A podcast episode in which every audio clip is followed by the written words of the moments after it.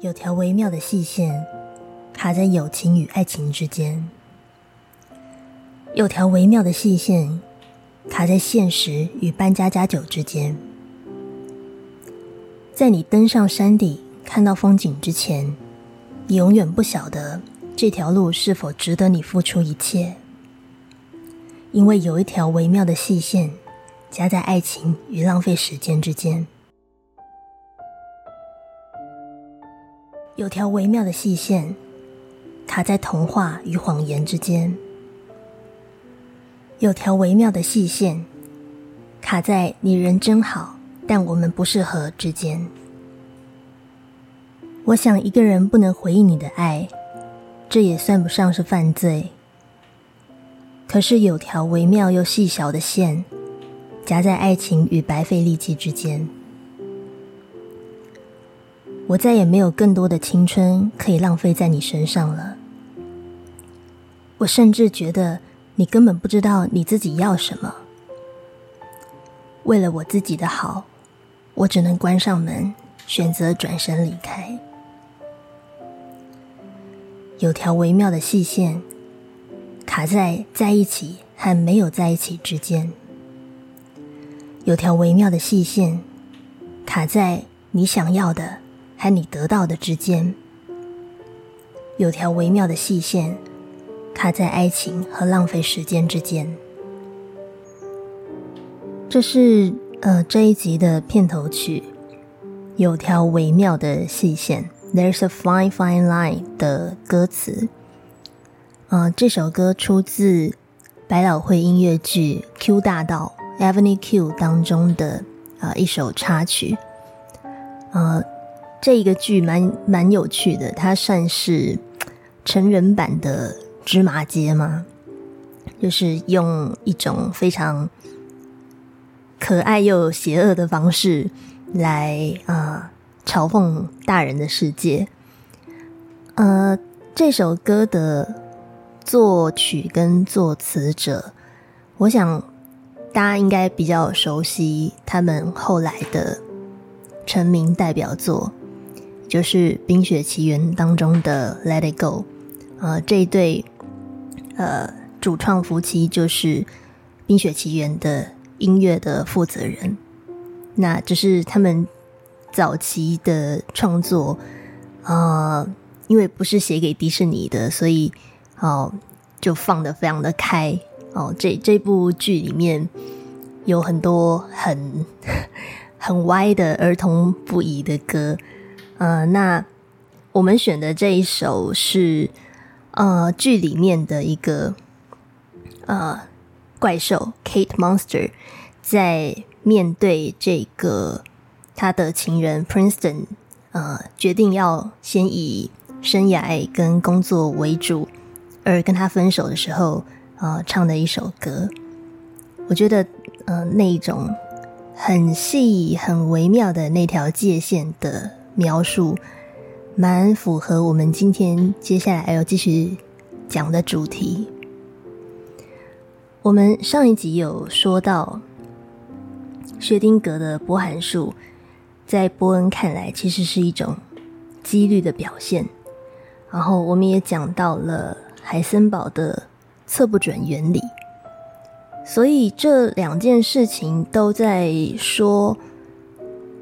物理世界再也没有一条很明确的分界线，告诉你这件事情是或不是。那条 fine line 真的存在吗？到底在哪里呢？这是当时很多物理学家的困扰，我想大概也是许多身处婚外情之中的人们的困扰。我们不禁想要问：如果物理学是建立在几率之上的，而且还什么都不能确定，那我们还要它干嘛呢？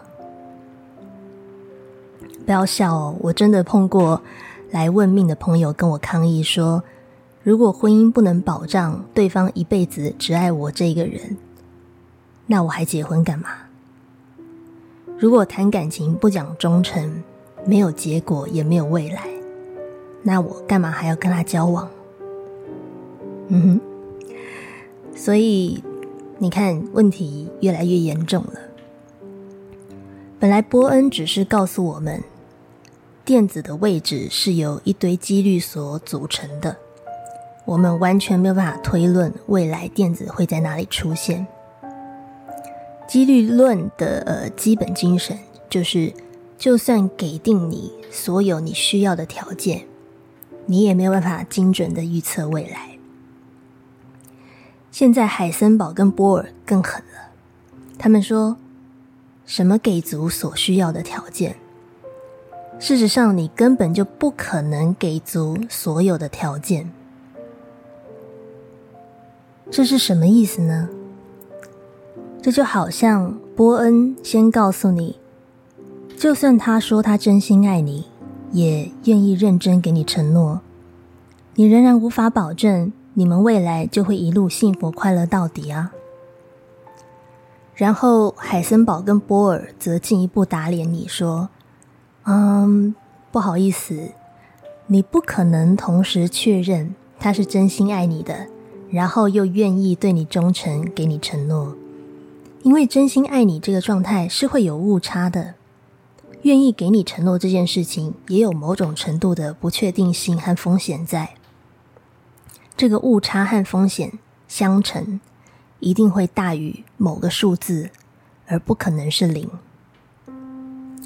而且，遵循测不准规则的，可不是只有电子的位置和动量而已，电子的能量和时间也是。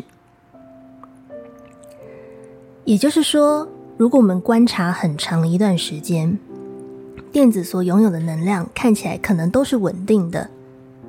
可是，如果我们只观察啊电子在某一个刹那、某一个瞬间的状态，这颗电子事实上是可以拥有非常巨大的能量的，只是它也只能维持在那一刹那，然后就立刻恢复常态的状态。我那时候读到呃。这个原则的时候，觉得非常的有感。我很喜欢这个能量和时间之间的不确定性原理，因为它很贴切的刻画出了婚外情当中的自由的本质。基本上，根据测不准原理，只要在极小的时空范围之内，物质其实是可以逃脱物理定律的规范。不受束缚，而且彻底自由的。换句话说，在一刹那之间，什么都有可能发生。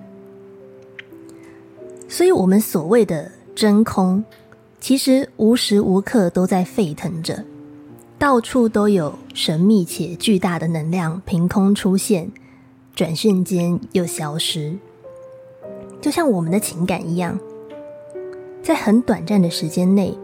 一个人可以感受到的爱的能量，可能是巨大无比的。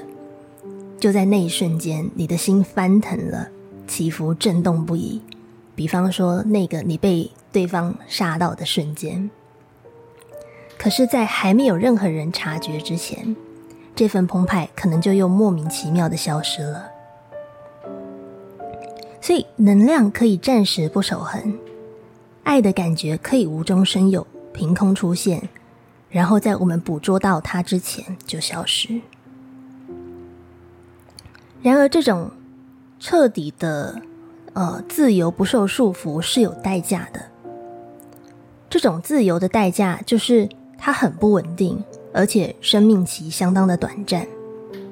你可以拥有完全自由的时间，真的就只是一瞬间而已。拿呃婚外情和婚姻来比较，婚外情看起来是一种很大的自由，对吧？在极小的空间之内，不管是摩铁还是茶水间，或极短的时间之内，也许一天，甚至一小时、十分钟内，是你挣脱了法律、道德和现实的束缚。完全不用遵守什么鬼物理守恒定律，但代价是什么？代价是这份自由短暂到你来不及把握它，半夜十二点的钟声一响，全然自由的魔法就消失了，灰姑娘的梦被打回原形。因为只有这样，这个宇宙的质量跟能量才能在大尺度范围，也就是所谓的日常生活的尺度当中维持稳定，不被破坏。大尺度的范围包括什么呢？社会、家庭、婚姻，各种关系之间的平衡。海森堡最初认为，这一种不确定性是出自电子本身的特性。呃，不过在我们的故事里面，待机很久的波尔有些不同的看法。他发现。尽管海森堡的公式指出电子是一种粒子，但是这个公式里面仍然包含了波长和频率这两种波才有的特性，这两种元素在里面。好，根据福尔摩斯的推理原则，你要怎么样找到事实的真相呢？福尔摩斯说。我们把一切不可能的结论都排除掉，那么剩下的东西，不管看起来多么离奇，它也必然是事实。所以波尔领悟到一件事情：电子的确是个波，因为海森堡的公式里面有波长和频率。可是电子同时又不只是一个波。这句话听起来很玄吗？什么意思呢？波尔认为，这一份不确定性是建立在电子既是个波又是个粒子的双重基础之上。也就是说，电子总是在波和粒子之间摇摆着。当我们对电子的波的属性了解越多，那我们对它粒子属性的那一面所能了解的就越少。换句话说，波尔直接从根本切入，指出不光是电子先生本人没有办法同时向你交代他的真心和他选择谁这两个答案。就本质上来说，婚姻跟感情本来就是分开了两件事啊。谁跟你说婚姻等于感情的？对电子先生来说，婚姻是一种可以长久续存的关系。但感情，则是一种可能稍纵即逝的感受状态。这两者之间本来就不冲突啊。婚姻之所以长久续存，而且要求恒定，是因为它是一种用来保障财产所有权、分配权、提高日常生活分工效率、明确家庭角色的责任义务。使我们生养的子女可以有安稳的环境和资源，好好长大的一种制度。是婚姻保障这一切，但不包括爱情。婚姻保障爱情，是我们后来自己一厢情愿加进去的东西。婚外情，或者说任何的感情，本质上就是模糊不清且摇摆不定的，因为情感就像天气。随时都在变化，真心当然也是，因为心是活的。只要是活的东西，就无时无刻都在变化。所以，如果你问电子到底是波还是个粒子，那就好像你在问这个男人到底是要选择维护婚姻还是维持婚外情一样。对不起，事实上，电子不能不是个波，也不能不是个粒子。因为它既是个波，也是个粒子，就好像他无法放弃婚姻，也不愿意结束婚外情一样，这两份关系都很重要。这就是电子先生的全部。波尔说：“我们对一个电子的完整描述，必须由波和粒子两种角度同时出发。只是当我们观察电子的时候，它一次只能表现出一种属性。”它没有办法同时把两种属性都呈现出来，就好像一个十元硬币，它有正面的大头和反面的数字这两面，这两面构成了一枚完整的硬币。可是如果你投掷硬币，等它落地时，我们只能看见要么是正面，要么是反面。但你能说正面才是这枚硬币，或反面才是这枚硬币吗？不能，因为只有这两面都存在，这枚硬币才是完整的。正面和反面在表面上是相斥，一山不容二虎的，有你就没有我的。可是，在更高的层次之上，正面和反面却是互补的，它们就是硬币的一体两面。就像，如果我们要完整描述电子先生的关系需求，那就必须同时包含婚姻关系与婚外情关系。只是当他要面对公众被他人观测的时候，就像我们掷硬币一样，他一次只能呈现一种身份或状态，要么是丈夫，要么是情人。而太太和情妇就像电子的波动性和粒子性一样。他们是表面相斥，但本质上互补的存在。尽管共同存在，但是他们不会同时出现在同一个场合。当然，我相信还是有很多人很纠结。那电子先生的真心呢？到底属于谁嘛？就像当时的物理学家也还是很纠结。他们总觉得。藏在波和粒子的表象之下，应该还是有一个所谓电子的真身存在吧？波和粒子就只是电子对外呈现的时候所戴上的面具而已。可是很遗憾的，波尔说，不管你问的是电子的真身，还是这个男人的真心，这个问题都没有意义。我们没有办法去说电子或这个人的真心。本质是什么？因为没有人看得到这个东西，我们只能描述我们可以看到关于电子的什么部分，或者我们可以看到关于这个人的心思的什么部分。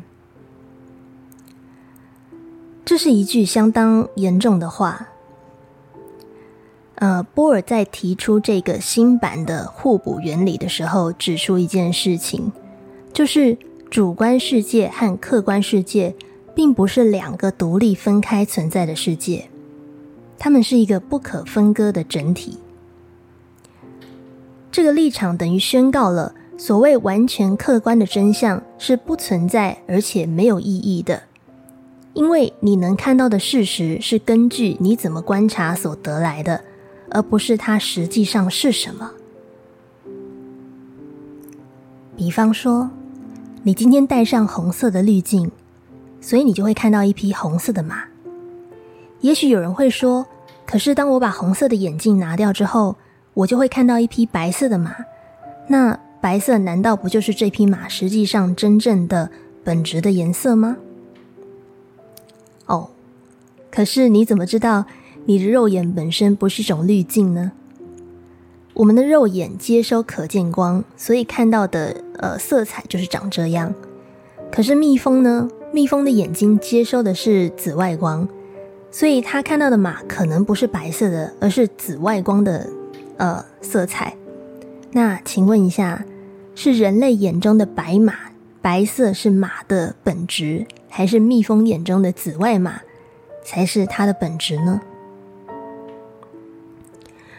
我们观测电子的时候也是一样的，如果你用观测波的方式去观测它。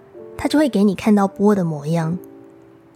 如果你改用观测粒子的方式观测它，那它就会呈现出粒子的模样，仿佛电子会讨好你一样，给你看到你想看的真相。你如果去看呃社会新闻底下的留言，常常会看到这一类的观点。这个人看起来很乐观开朗啊，他怎么会忧郁自杀呢？这个人看起来很爱家爱老婆啊，怎么会外遇出轨呢？是是这样的，电子先生和家人相处的时候，看起来的确就是爱家爱老婆爱小孩的模样，呈现出他在婚姻里面被期待呈现的波动性质。嗯，我认识许多身处婚外情的男性，看起来都是爱家爱老婆爱小孩的样子，而且他们也的确是如此。这并不是装出来或演出来的模样。只是电子先生在和情妇相处的时候，就会呈现出他在婚外情里面被期待呈现的粒子性质，比方说看起来像是个热恋中的少年，或是情感炙热浓烈的疯狂的情人。所以我们要去问他的真心，这个问题是没有意义的，因为没有人能观测到他的真心。而且别忘了测不准原理。就算我们试着旁敲侧击的观测，也会立刻影响到电子先生，而造成观测误差的结果。OK，如果一个人选择观测电子的波动性，检视这个人对婚姻是否忠诚，那他就会看到电子先生选择家庭对外面的对象只是玩玩的模样。反之，如果他选择观测电子的粒子性，那他就会看到电子先生抛家弃子、只和情妇贪欢的样貌。只要他们处在和当事人不同的立场跟视角，就一定会有不同的观点，然后看见不同的真相。所以，如果我们要很认真的去定义真爱的话，也许它真的不存在。就回到我们最一开始问的问题吧：什么算是真呢？所谓的真，到底是客观绝对的，还是主观相对的？因为爱，嗯，或广义来说，任何感情都是主观存在的，不是吗？我们只有观测跟感受到这些心情的时候，才能知道它们存在，对吧？所以，就客观来说，真的感情是不存在的，因为你的感受。也有可能是非常主观的幻觉，不是吗？我印象很深刻哦，一九九七年的一部老科幻片，啊，《接触未来》里面有一段非常有味道的对话。对话的人是一个科学家跟一个神学家。这故事就在讲一个研究天文学、致力于寻找外星人的女科学家。遇上了去望远镜基地呃采访田野调查的神学家，科学家很好奇，既然这个神学家是一个如此有科学精神又偏向理性的人，他怎么还会去相信神存在这种没有证据的事情呢？所以科学家就挑战了神学家的观点，他提出了一个东西叫做奥坎剃刀原理。神学家说：“我知道这个东西。”奥坎剃刀原理就是说，如果一个问题有 n 种不同的理论可以解释，那么假设越少越简单的那一个解释会比较接近事实，因为我们不做不必要的多余的假设。科学家就说，既然如此，假设上帝存在，但是我们无法证明它存在，和我们无法证明上帝存在，所以上帝不存在。后者这个解释当然比较好，比较可信，不是吗？被质疑的神学家没有回答这个问题，他反问了女科学家一个问题。他对着呃小时候就父亲就因病去世的女科学家问说：“请告诉我，你爱你的父亲吗？”当然爱啊。科学家秒答，这神学家就笑了。他说：“Prove it，请证明给我看。”好，故事讲到这里，OK，我们稍微统整一下。现在由呃波尔、波恩和海森堡为代表的哥本哈根学派，为物理学界立下了新的三本柱。也就是我们提到的呃，波尔的互补原理、波恩的几率诠释和海森堡的不确定性原理。我稍微呃罗列一下哥本哈根学派的主张哦。他们认为，第一个，不确定性是微观世界的观测极限，也就是说，只要在这么小的世界里面去观测物质。就一定会存在无法消弭的误差。第二，主观和客观世界是不能分割的，观测者必然会对被观测者带来无可避免的扰动。第三，被观测者呈现出来的样貌，很大程度取决于我们怎么观测它，也就是我们的观测方法。第四，被观测者呈现出来的状态可能相互排斥，无法同时显现，就像硬币的正反面，但它们必须同时存在，才能完整的描述这个被观测者。第五，量子世界的本性是随机的，这里没有严格的因果关系，我们没有办法掌握一个个体的行为和状态。我们只能用统计来掌握群体的行为和趋势。呃，这个新的三本著推翻了古典物理当中的决定论和因果论。那些原本物理世界中存在的客观性、必然性、确定性，如今荡然无存，被不确定性、误差和几率给取代。所以你可以想见。啊，这些物理学家们自然对于这样的情况感到相当相当的不舒服和不满，所以就有了另外一个派别，叫做我们姑且叫做反哥本哈根派。好了，这一派人马以爱因斯坦、薛丁格和德布罗伊为代表，他们就质疑了：难道我们不观测电子？难道没有人为主观的介入？电子也还是摇摆不定、充满不确定性的吗？没办法，因为这里面实在有太多疑点了。譬如，你要怎么解释电子的单位既然是一个，那它为什么可以用奇怪的方式同时穿过两条狭缝，然后还自己跟自己的波函数发生干涉呢？又，电子在打到荧幕之前。它到底在哪里？还有，凭什么电子的波函数没事不会崩塌，而以波的形式存在，直到我们观测它的那瞬间，才从到处蔓延的波突然崩塌成一个确切的小点，对不对？这不是很奇怪吗？为什么没有人过问的时候，电子先生就可以同时爱着两个人？又为什么一见光死的瞬间，他可以就从立场摇摆不定，很快的选边站？这真是见鬼了！你总是要告诉我这中间发生了什么事情吧？好，我们刚提到了一个新的词，所以我这边先解释一下，什么叫做波函数崩塌。根据波恩的几率诠释，当我们没有在观测的时候。电子基本上是不存在任何地方，但是却也无所不在的。也就是说，我们没有办法确定电子在哪里，所以我们只能用电子可能在任何地方的几率，然后把它们全部加起来，来表示电子的位置。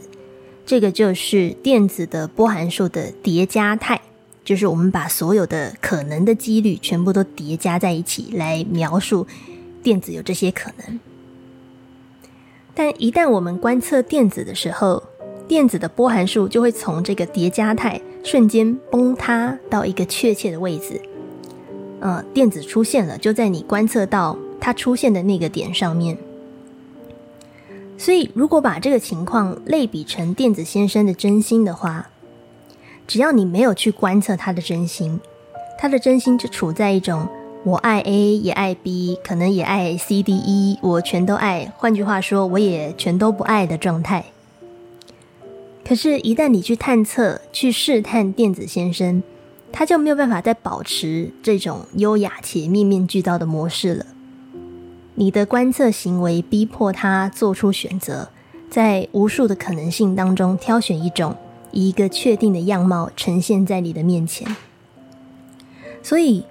嗯，随便举例，电子先生的波函数分布可能是长这样的：呃，维持现状，谁也不选的几率是百分之八十，选 A 的几率或选 B 的几率各是十 percent。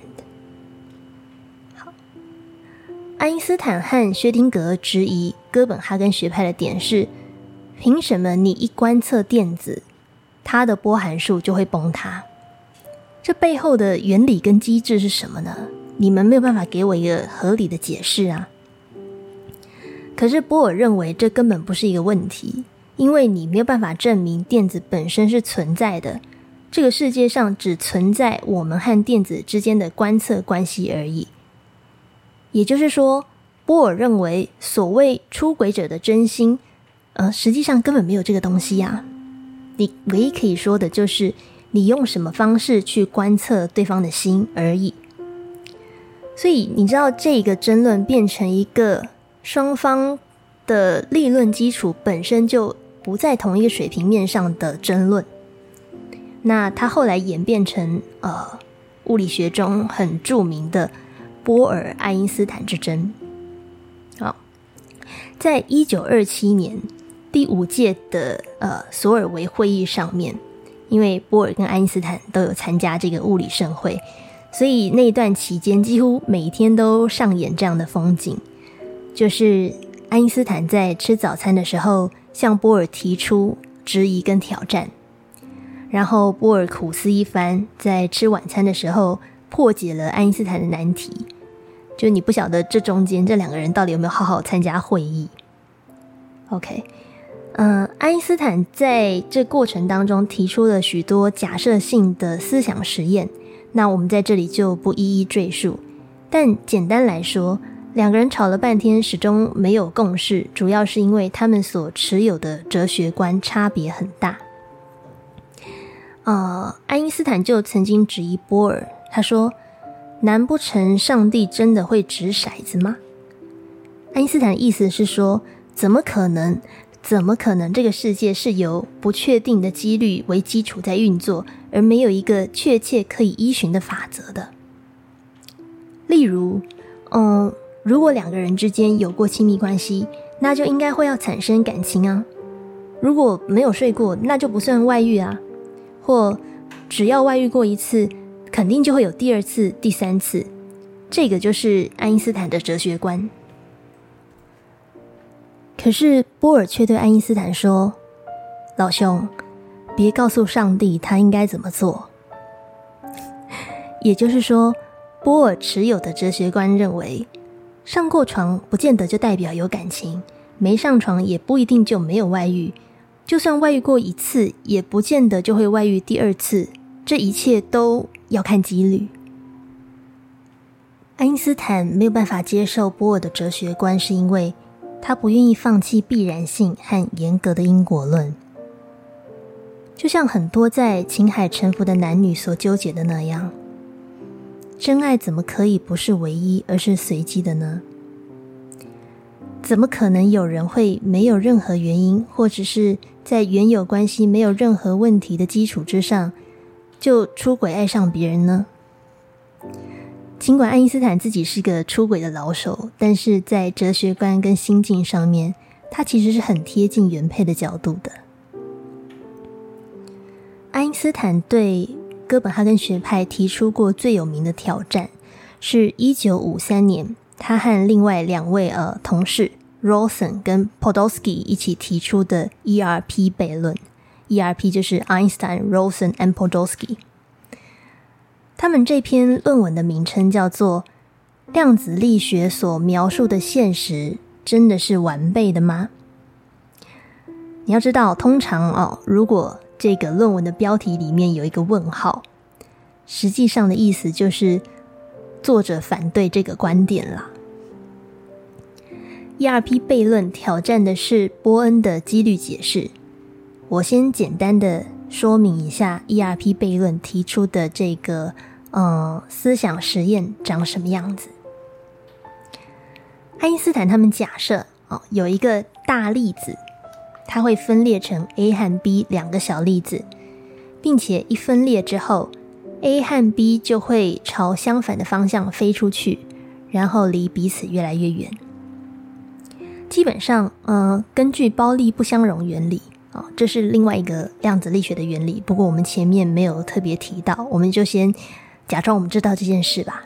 好，根据包利不相容原理，A 粒子和 B 粒子一定会有相反的自旋方向。呃，什么是自旋呢？自旋是一个有一点复杂的电子的性质不太好描述哦。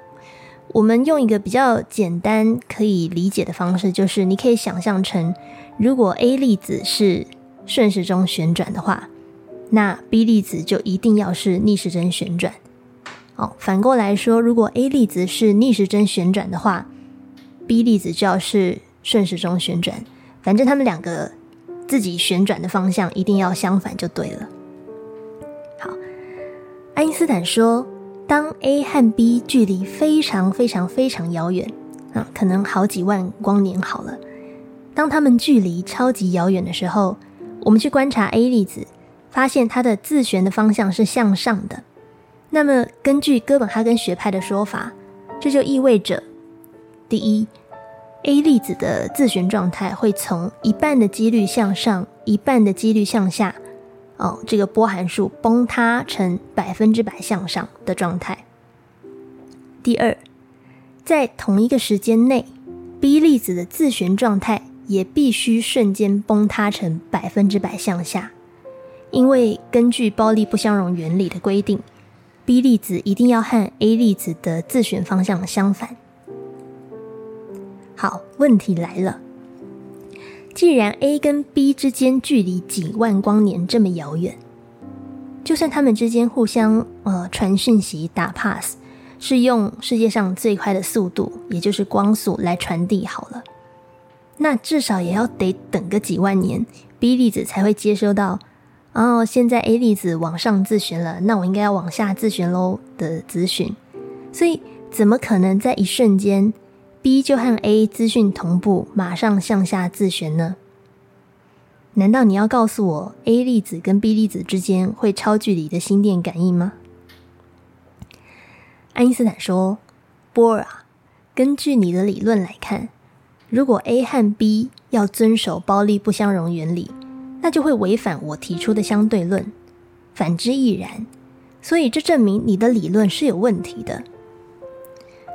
爱因斯坦说：“我认为只有一种可能，就是这个大粒子在分裂成 A 跟 B 两个小粒子的时候，他们就已经知道或决定好谁要往上自旋，谁要往下自旋了。就好比你把一双手套里面的左手那只放进 A 盒子。”右手那只放进 B 盒子，然后才把这两个盒子寄出给不同的人一样。盒子里面的手套是左手还是右手，是从一开始就已经确定的了，所以没有什么几率叠加的状态，当然也没有波函数崩塌。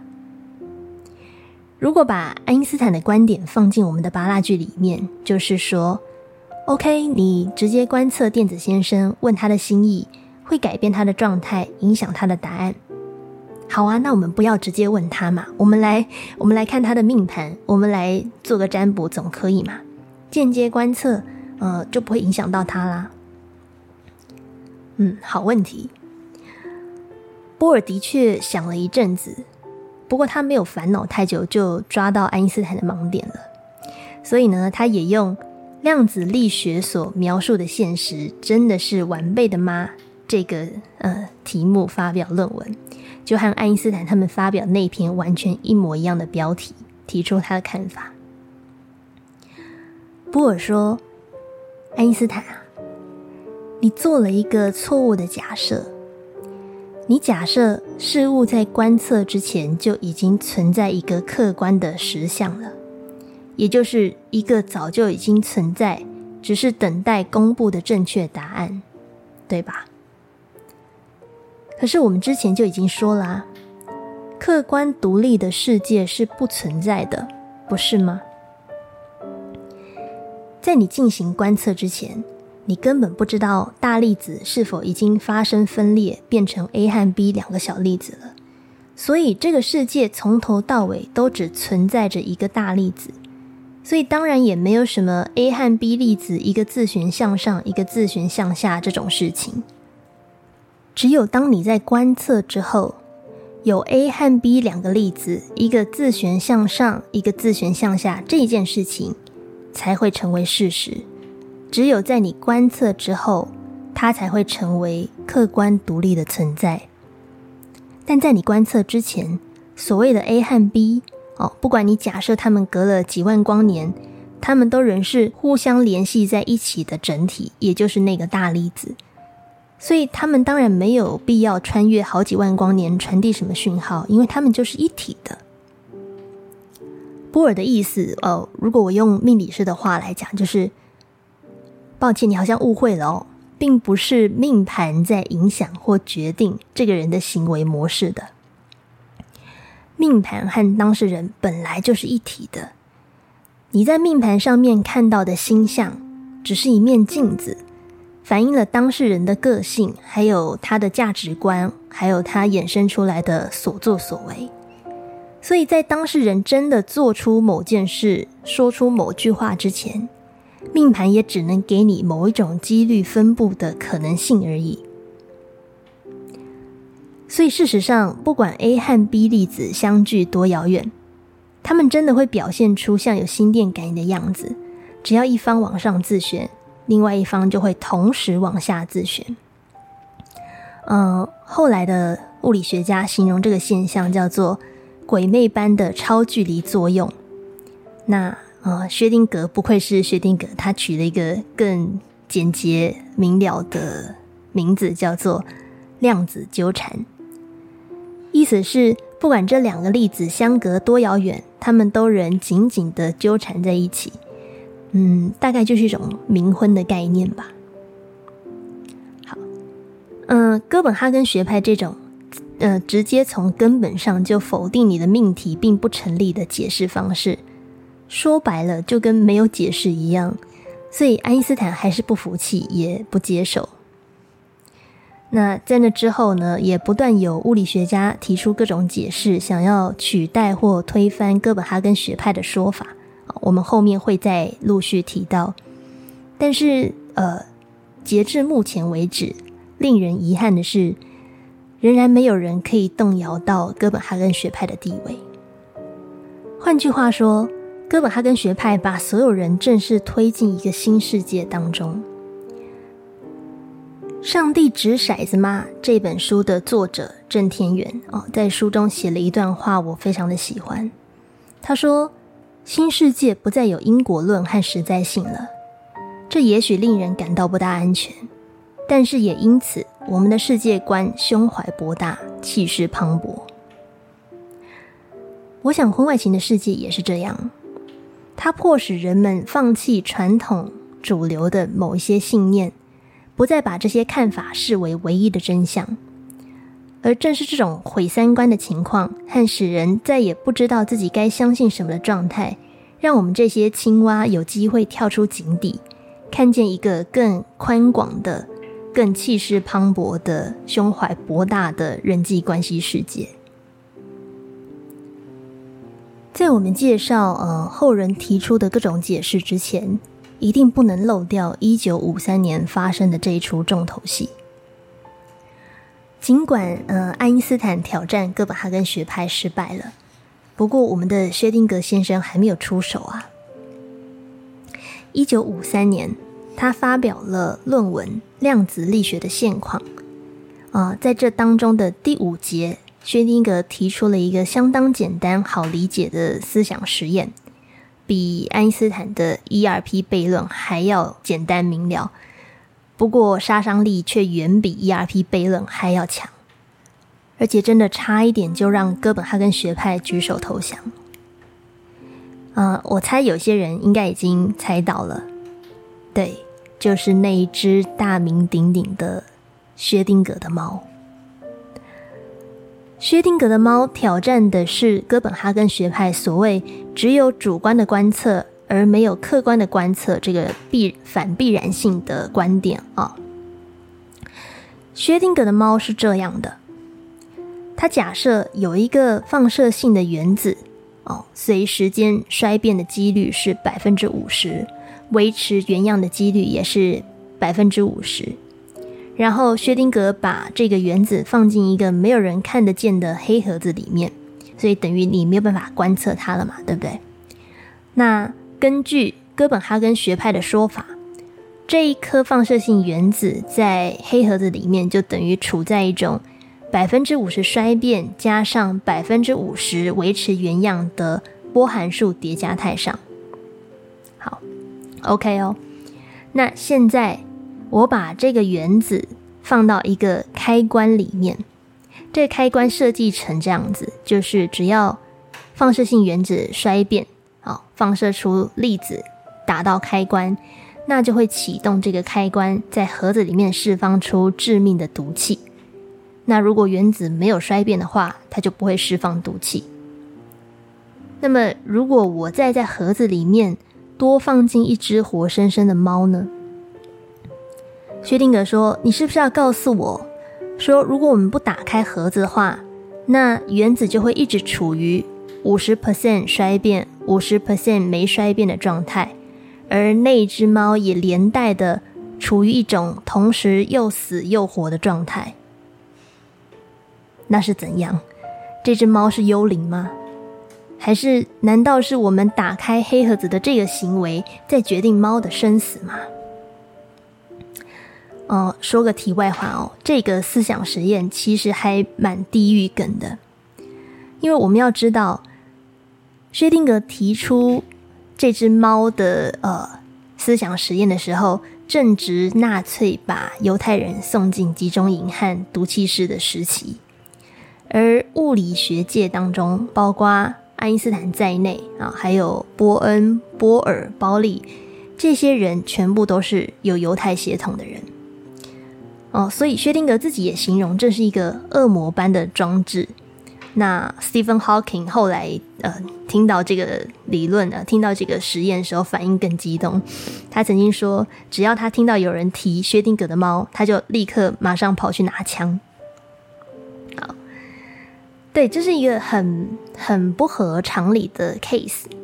薛定谔用一个很巧妙的实验装置设计，把微观世界的原子和巨观世界的猫紧密的相连在一起，质疑哥本哈根学派所提出来的理论。如果我们仔细想一下，这的确是一个令人尴尬又难以想象的问题。好虽然，呃，婚外情关系的确就像是薛定谔的猫一样，它它处在一种不生不死、既生又死、呃要死不活的尴尬状态里面。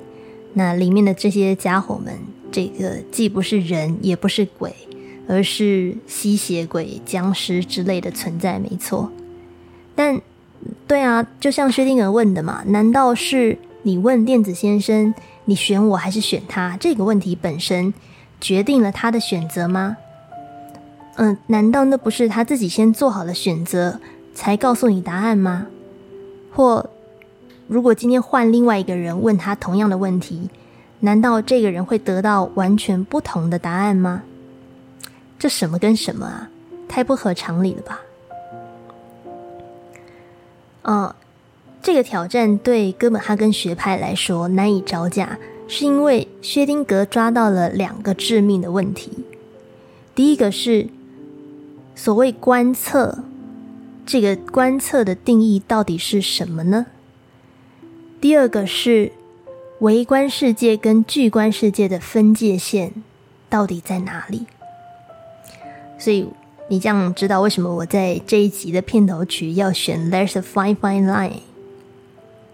那个分界线到底在哪里？哥本哈根学派所说的观测哦，其实是一个模棱两可的概念，因为他们没有定义所谓的观测是指人类用眼睛看，再用头脑判断的行为吗？还是呃机器自动的侦测、拍照，这当中不需要人的参与呢？如果我们假设薛定谔的猫是一只有意识的会观测的猫，呃，比方说你放你改放哆啦 A 梦进去可以吧？那请问一下，哆啦 A 梦在那个该死的盒子里面，难道会意识到，哎呀，我正处于一种要死不活的状态吗？也就是说，如果左右观测结果的因素是人类的意识的话，那惨了。嗯，科学这下子要从唯物主义变成唯心主义了，那它跟宗教有什么不同呢？对不对？宗教主张你看得到、感应得到神，那么神就存在。现在连科学也要说，你观测得到电子，那电子就存在。但是在你观测到之前，电子存不存在，在哪里都是一个无解的问题。而且电子要不要出现给你看，在哪里出现，基本上就跟神要不要在你面前显灵一样，没有人知道这个过程是怎么决定的，它的内在机制又是什么。至于微观世界和巨观世界的分界线问题，嗯，我想这个在婚外情世界里面也是很常见的困惑，对吧？事情是怎么开始的？到底是在什么情况之下越了线了？为什么相处突然从合情合理的一般性互动，就这么跨到外遇的那条线去了？朋友和婚外情之间那条分界线到底长在哪里？真的有那条线存在吗？这些问题实在很难回答。嗯，不过薛定谔的问题对波尔来说。似乎仍旧不构成一个问题。基本上，波尔认为，早在那一颗原子衰变，放射出粒子，而粒子达到毒气开关的那一刻，所谓的观测就已经发生了，而波函数也早就崩塌了。我想，波尔的意思我们可以这样解释哦，他说的是，假如电子先生是有意识的话，他自己其实就是自己的观测者了。比方说，当他问自己：“我到底要选谁呢？”当他开始思考：“我实际上是怎么想的呢？”他就已经在观测自己，并且让自己的波函数崩塌了。反之，呃，如果电子先生想要让自己保持在一种凡事皆有可能的波函数叠加状态，那么他就完全不能去想这些事情。最好他可以行尸走肉的活着，避免一切的自觉跟自省，因为自觉跟自省都是观测行为。呃，我在读这一段的时候，就想到了动画《凉宫春日的消失》啊，应该说是动画这部动画电影，它的整个故事主题都围绕在这种薛丁格的猫的处境上面打转。呃，故事的一开始是这样，就是这个我们的主角男主角阿虚，呃，埋怨同班同学春日每天给他找麻烦，弄一堆奇奇怪怪的事情，让他疲于奔命，疲惫不堪。于是某一天开始，不晓得为什么，他竟然心想事成了，活在一个全新的、没有春日的。每天都很安全、平静又正常的新世界里面，这当然是一个令人很困惑的状况嘛。就是原有的世界完全消失了，而新的世界似乎就是你心里想要的那种理想的状态。所以，呃，故事的前半部全部都在处理阿虚心里的震惊跟难以接受，还有他的矛盾。在故事的中后段，阿虚有了一个机会，可以由他来决定，他要选择回到原本那个麻烦但有趣的世界，还是留在这个新的呃平安但是沉闷的世界。有一大段落，呃，动画都只呈现了阿虚和自己的对话和独白，那个段落非常的精彩，我看了好几次，还是。嗯，相当的被震动。在呃那个画面当中，新世界的阿虚和原本世界的阿虚透过镜子相见了。他们在阿虚的思维里面同时并存，就像呃又生又死的薛定谔的猫一样，来回不断的质问自己：到底哪一个比较好？我该选择改变后的世界？还是维持原本的疯狂世界？我到底是怎么想的呢？对于原本的世界，我是怎么看的？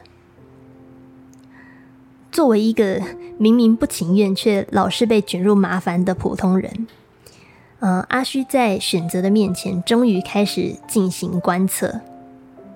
他问了自己一个问题：你不觉得非比寻常的校园生活很好玩吗？